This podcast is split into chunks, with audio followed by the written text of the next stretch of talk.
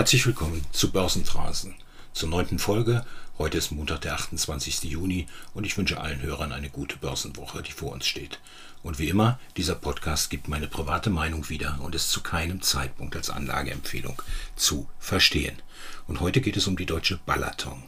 Für die, die die Gesellschaft nicht kennen, die Deutsche Balaton AG ist eine im Segment Basic Board der Frankfurter Wertpapierbörse notierte Beteiligungsgesellschaft, hat rund 20 Mitarbeiter und zeigt im Einzelabschluss nach HGB ein Eigenkapital von 167 Millionen Euro. Was macht die Deutsche Balaton? Der Investitionsschwerpunkt liegt unter anderem auf börsennotierten Anlagen und direkt oder über eigenständige Tochtergesellschaft gehaltenen, nicht börsennotierten Unternehmensbeteiligungen in unterschiedlichen Branchen. Soweit zur Gesellschaft und nun zum Inhalt. Die Deutsche Balaton hat Freitagabend folgende Mitteilung veröffentlicht und ich zitiere Heidelberg 25.06.19.20 Uhr Prognose für das laufende Geschäftsjahr 2021. Der Vorstand der Deutsche Balaton hat heute die Prognose für das laufende Geschäftsjahr beschlossen. Unter Würdigung der kurzfristig absehbaren und mittelfristig zu erwartenden Entwicklung der Kapitalmärkte und der weltweiten Wirtschaft geht der Vorstand der Deutsche Balaton Aktiengesellschaft gegenwärtig davon aus, dass sich das IFRS Eigenkapital der Anteilseigner des Mutterunternehmens im Konzern im laufenden Geschäftsjahr im Mittel positiv entwickelt. Die weiterhin hohe und erhebliche Prognoseunsicherheit und Marktvolatilität im Zuge der Corona-Pandemie führt dazu, dass der Vorstand zu einer deutlich breiteren Prognoseeinschätzung gelangt. Insgesamt erwartet der Vorstand der Deutsche Balaton Aktiengesellschaft für den Deutsche Balaton Konzern eine Veränderung des IFRS Eigenkapitals von 0% bis plus 15% für das Geschäftsjahr 2021. Soweit also die Nachricht. Und ich finde es schon ziemlich interessant, wenn eine Gesellschaft am 25.06.2021 und damit eigentlich zur Hälfte des Jahres dann eine Prognose für das laufende Geschäftsjahr abgibt. Noch interessanter finde ich, dass die Prognose nach meiner Auffassung eigentlich gar keine richtige Prognose ist.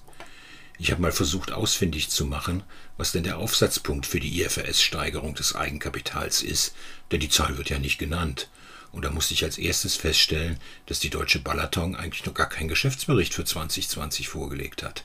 Auf der Homepage findet man als letztes den Halbjahresbericht 2020, also der Bericht über die Entwicklung des Geschäfts vor gut einem Jahr von Januar bis Juni 2020.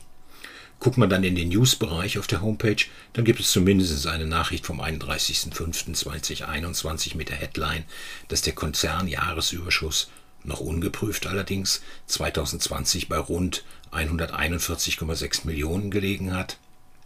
Und es wird ausgeführt, dass davon 119 Millionen auf die Deutsche Balaton und entsprechend 22,6 Millionen auf andere Gesellschafter entfielen. Später dann auch noch die Aussage zum Eigenkapital, 549,1 Millionen Ende 2021, wovon 394,4 auf die Mutter und entsprechend 139,2 Millionen auf Minderheiten entfielen. Heißt das jetzt für die Prognose, frage ich mich, dass die Mutterzahl von 394,4 Millionen Euro um 0 bis 15 Prozent gesteigert werden soll, oder? Wahrscheinlich ja. Gibt es aber eigentlich auch eine Indikation, was bei den hohen Minderheiten zu erwarten ist? Und last but not least, die Gesellschaft Headlight vor einem Monat mit dem Jahresüberschuss, aber eine Prognose dazu, welcher Jahresüberschuss in 2021 zu erwarten ist, die finde ich dann leider nicht. Alles in allem finde ich, das ist mal wieder eine Nachricht als Paradebeispiel für Börsenphrasen. Ich sage was, ohne richtig was zu sagen und relativ spät. Und wie immer, lassen wir den Markt entscheiden, ob er das gut oder schlecht findet, denn wir wissen ja, der Markt hat immer recht. Das war Börsenphrasen für heute. Wenn es euch gefällt, dann abonniert diesen Podcast, damit ihr keine Folge verpasst und sprecht mit euren Freunden über diesen Podcast und empfiehlt ihn. Und wenn ihr Anregungen und Kritik habt, was man besser machen kann, dann schreibt mir gerne eine Mail an podcast.börsenphrasen.de. In diesem Sinne, danke und ciao bis zum nächsten Mal.